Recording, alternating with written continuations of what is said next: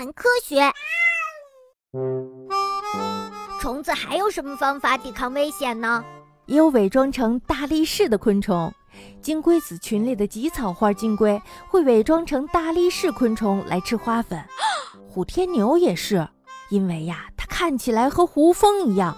大家都知道，胡蜂是非常危险的，所以呢，有很多的动物都会远远地避开它。善于模仿的蜂蝇不仅能模仿风的样子，还会模仿风振翅的声音呢。天敌们呀，如果听到了这个声音，就会将蜂蝇误认为是风，然后迅速的逃跑。那还有什么？还有啊，善于捉迷藏的昆虫。住在树上的四点象天牛和双簇天牛，外表的颜色呀，跟树的颜色非常的接近。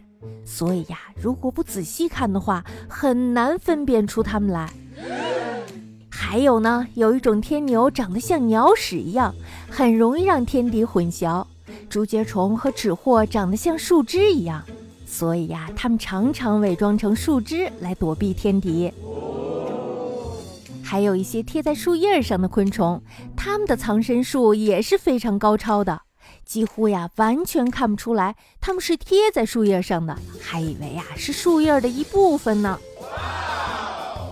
像象鼻虫这样的昆虫，只要一有风吹草动，它们就会立马藏到树叶后面。